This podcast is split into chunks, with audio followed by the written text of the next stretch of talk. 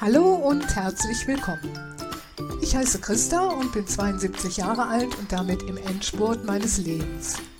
Im Laufe der Jahrzehnte haben meine Generation und ich viele Veränderungen erlebt, davon einige, die in unseren ganz konkreten Alltag hineinreichen. Vor allem um solche geht es in diesem Podcast und um die Offenheit und Lust, sich immer wieder auf Veränderungen einzustellen. Kürzlich habe ich ein großes Aquarium besucht. Ich bin eigentlich dafür, Tiere in ihrem natürlichen Lebensraum zu belassen. Trotzdem bin ich immer wieder gerne dort. Viele der Tiere berühren mich und erinnern mich daran, wie sehr sie und wir Menschen die Meere brauchen. Darüber möchte ich heute sprechen. Schon von klein auf hatten meine Geschwister und ich das Glück, mit unseren Großeltern an die Nordsee fahren zu können. Ich war von Anfang an begeistert vom nicht enden wollenden Wasser, von Ebbe und Flut, von Sand und Muscheln, und das ist mein Leben lang so geblieben. Wie mir, so ergeht es offensichtlich vielen Menschen.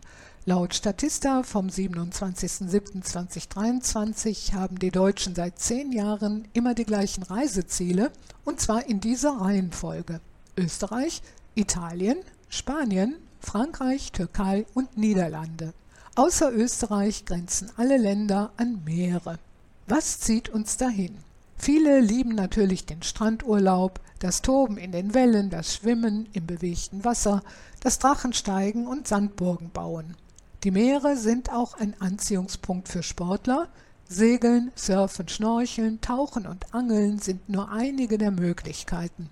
Die Ozeane haben einen hohen Erholungswert und sie wirken sich positiv auf unsere Gesundheit aus. Ich persönlich kann stundenlang am Meer spazieren gehen, am liebsten entlang der Brandung. Das Rauschen entspannt, die salzhaltigen Aerosole tun den Atemwegen gut und sie helfen Hautkrankheiten zu heilen. Eins unserer Kinder litt in seinen ersten Lebensjahren an Neurodermitis.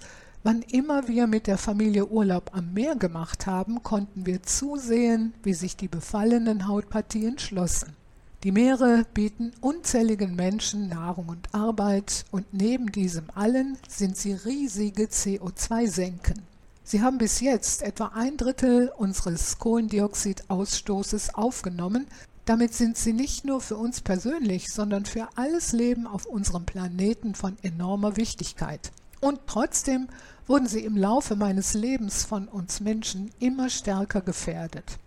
Die Erderwärmung führt zu einer Erwärmung des Wassers. Das hat nicht nur Folgen für das Ökosystem Meer, sondern auch für das Wetter auf der Erde. Vor allem Hochwasser und Überflutungen häufen sich in letzter Zeit merklich.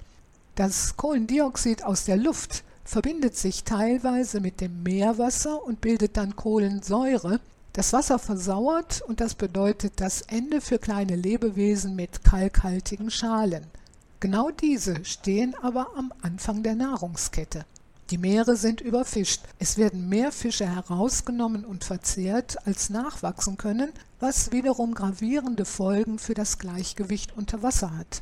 In den Ozeanen landen ganze Berge von Plastikmüll, die die Meeresbewohner in große Gefahr bringen.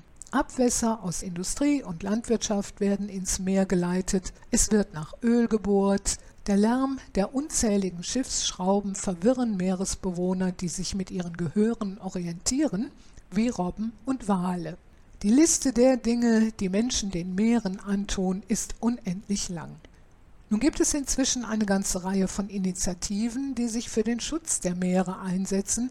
Viele geben uns Tipps, wie wir auch als Einzelpersonen einen Beitrag dazu leisten können. Zum Beispiel weniger Fisch essen oder Plastik so gut es geht vermeiden, weil es trotz aller Recyclingversprechen am Ende doch oftmals im Meer landet. Die Beachtung solcher Tipps ist natürlich sinnvoll, aber es sind nur winzige Tropfen auf einen heißen Stein. Weltweite Maßnahmen sind erforderlich und vor allem eine Maßnahme lässt tatsächlich hoffen, nämlich das UN-Hochseeschutzabkommen. Darauf haben sich die Delegierten in New York im März 2023 geeinigt, nach fast 20-jähriger Diskussion. Es wurde ein offizieller Text erstellt, der seit September 2023 bei der UN ausliegt. Bereits am ersten Tag wurde er von 68 Staaten unterzeichnet, auch von Deutschland. Aber die Unterzeichnung allein ist rechtlich nicht bindend. Das Abkommen muss von den einzelnen Ländern auch ratifiziert werden. Erst wenn der UN von 60 Staaten Ratifizierungsurkunden vorliegen, kann das Hochseeschutzabkommen in Kraft treten und wird verbindlich für alle, die es ratifiziert haben. Deutschland hat das noch nicht getan, weil zunächst ein Umsetzungsgesetz erarbeitet und dem Bundestag vorgelegt werden muss.